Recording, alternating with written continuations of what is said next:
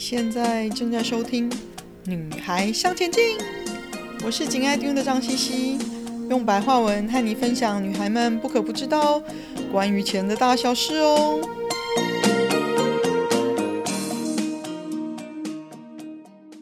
大家好，欢迎收听第六十二集《入门投资人必须知道的五个重要数字》下集。我们接着来谈第三个入门投资人必须知道的重要数字。净利、净收益、净收入、税后净利、税后纯益、税后盈余，那英文叫做 Net Income。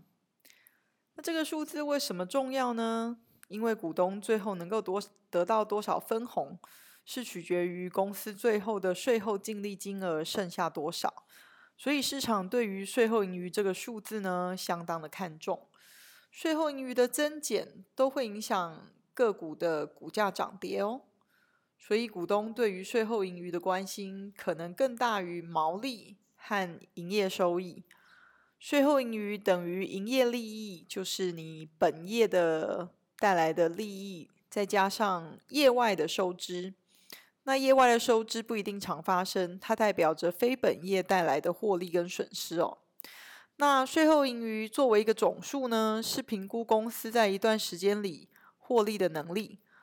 税后盈余可以用于向股东支付股息，或者呢再投资回企业本身的营运哦，例如扩厂啊、买地啊、增加产能啊，或者是增加研发的资源等等哦，都是可能让企业营运再成长的关键。那延续我们前面用卖肉桂卷的例子好了，你的税后盈余就是你所有肉桂卷的营业收入，扣掉你制作肉桂卷的直接成本，再扣掉你店面的营运成本、水电、店租等等哦。如果说赚了二十万好了，但是你还想要赚更快，因为毕竟做肉桂卷太辛苦了，所以你跟着新的虚拟货币的投资风潮呢，买了比特币。你拿去买比特币的这个部分就是业外投资喽，而且因为比特币的起伏大，你到现在为止是赚了十万元账面上，那所以你以当下来说呢，你的盈余就是二十万，就是你的本业收入再加上十万，你的业外收入等于三十万元哦。既然我们前面已经说了，净利是包含本业赚的钱和业外赚的钱，所以一个很重要的解读点就是呢，净利不一定是越高越好喽。如果净利成长是因为本业的蓬勃发展，那当然是比较健康的。但是如果本业其实是衰退的，只是因为一次性的业外投资赚钱或赔钱，都是一个未来值得观察的重点，就是那个一次性的比例。不要太重嘛。讲回来，卖肉桂卷的例子，本业是赚钱的，但是赚的钱拿去业外投资比特币了。虽然现在的业外投资是赚钱的，但是因为赚得太容易了，呃，公司的老板会不会想要越玩越大，反而没有专注于成长在他肉桂卷的本业呢？另外，和净利相关的数字，当然就是净利率喽。其实不要怕看到什么什么率，通常都是那个率前面的词除以营收而已啦，只是把它变成比率比较好去做比较。有了净利这个数字之后，就可以计算净利率。净利率呢，可以垂直的拿来跟自己公司的历史数字做比较，也可以水平的和同业之间的竞争者做比较。那由于各个公司的产品性质跟收入不尽相同哦，所以可以用同业的平均净利率来跟某家公司的净利率做比较，可以看出这家公司在同业之间呢是偏高还是偏低，可以进一步知道这间公司是否比较具有竞争力哦。那接下来我们就来提每股盈余，英文叫做 earnings per share。简称 EPS，尤其是 EPS 这个词呢，是你很常会在新闻中看到的一个非常重要的名词哦。简单来说，EPS 是公司经过一年之后，每股可以赚到的金额。除了前面提到的纯益率，每股盈余也是判断公司获利能力的重要指标。EPS 等于税后净利除以流通在外股数。那流通在外股数是什么呢？每家上市贵公司刚上市挂牌的时候就已经有一个不一样的流通在外股数了。那流通在外股数在公司挂牌的时候，挂牌之后还是会变动的，因为时不时有员工配股啊、库藏股买回注销啊等等。还有流通在外股数也会受到公司增减发行新股数的影响哦，所以要确定每股盈余，就是知道是税后净利和流通在外股数两个数字会造成每股盈余的变动。那要怎么解读？以投资人的角度去解读 EPS 这个指标呢？当然，EPS 越大，代表公司的投赚钱能力越强。为股东创造的利润也越来越多，值得长期投资。那也因为 EPS 越高，象征公司越会赚钱，因此呢，能分配给股东的股利也可能就会越高哦。同时呢，也就会吸引更多的投资人花钱来投资这家公司，买这家公司的股票，所以公司的股价也比较有机会上升。那你就知道啦，你想要的股利就是从每股盈余当中拨出来的，所以为什么常常会听到每股拨出来多少股利？所以呢，EPS 也视为每股最多、最高可以分配的股利金额。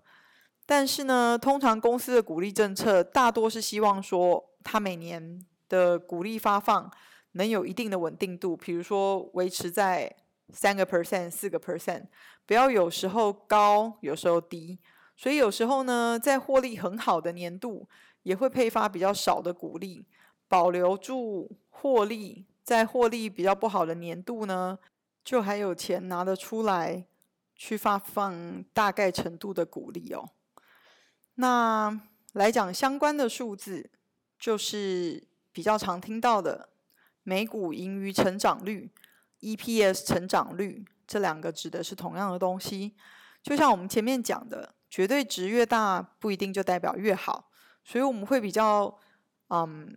看公司不同时期的 EPS 成长率，只要公司的 EPS 成长率有持续的成长，才会是比较好的投资标的。所以 EPS 成长率呢，也是常拿来做股票投资筛选的指标之一哦。我们来看看最后一个重要数字是什么吧，那就是本益比，P/E，就是英文来说叫做 Price to Earning Ratios，所以简称 P/E 哦。其实也就是它的算法，Price 就是它的当下的股价除以 Earnings 盈余的比率。那本益比简单来说是投资一只股票的回本速度。以当下的股价除以每股盈余 EPS，就能计算出当下的本益比。本益比是投资界最简单，也是最重要的估值方法之一哦，你一定要知道。通过计算公司当下的本益比呢，投资人可以知道说，目前公司的股价是偏贵还是便宜哦。简单来说呢，就是用目前的股价来买入股票的话，到底值不值得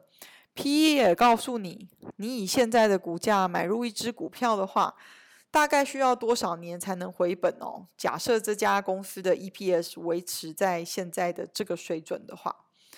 那一家公司的本益比呢，比它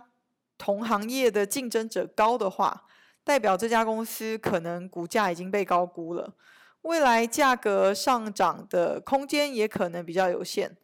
或者这家公司比同行的竞争者有更多的优势，或者是有更多的不可取代性，所以它的股价也同样会享受啊、还有 PE 也比较会享受这种比较高的状况哦。尤其是呢，如果拿产业的龙头股跟同业比起来的话，产业龙头股一定是享有比较高的 PE。以台积电跟联电来做例子好了，一个是老大。现在的 P/E 在二十七倍左右，过往的平均大概落在二十到二十五倍的水准。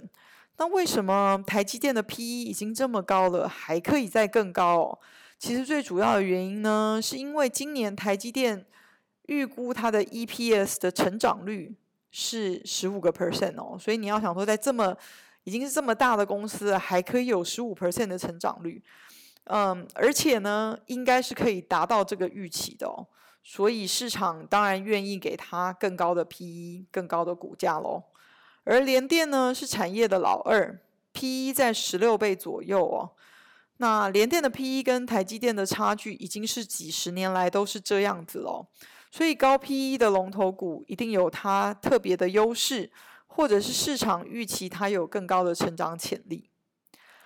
那另外呢，低的 PE 呢，不一定表示这个公司的股价真的是便宜。没有成长性的公司就永远都会只是低的 P，P/E 哦，那这点要注意，不可以因为只是低本一笔就买，以为它便宜就买。但是呢，如果只是因为短暂的景气趋缓而股价被低估，P/E 变低的话，只要你能够预期看得到未来景气复苏的话呢，你或许就值得留意，可以考虑投资哦。所以本益比的衡量呢，是看股价相对于 EPS 获利的高低。白话来说呢，本益比越高，代表股价越不便宜，潜在报酬率越低；本益比越低呢，代表股价越便宜，潜在市场报酬率或许比较高。但是呢，当产业或者是个股的预期获利成长性越高，市场当然就愿意给予的 PE 也就越高哦。这是一种预期的心态，因此呢，解读一家公司的本益比，应该要配合产业跟公司的获利成长性来做观察。有空的话，可以再回头听听我前面讲红海的例子，就是我们第十一集简单新闻学理财。红海说股价被低估，那本益比 PE 怎么看呢？听完了就去放空吧。哪天你看到相关的新闻时，这些知识就会悄悄的自己又爬出来喽。今天的分享就暂时到这里喽，希望有带给你一些新的发想。听完记得赶快给我们一个评价，有空和你的闺蜜们分享《女孩向前进》哦。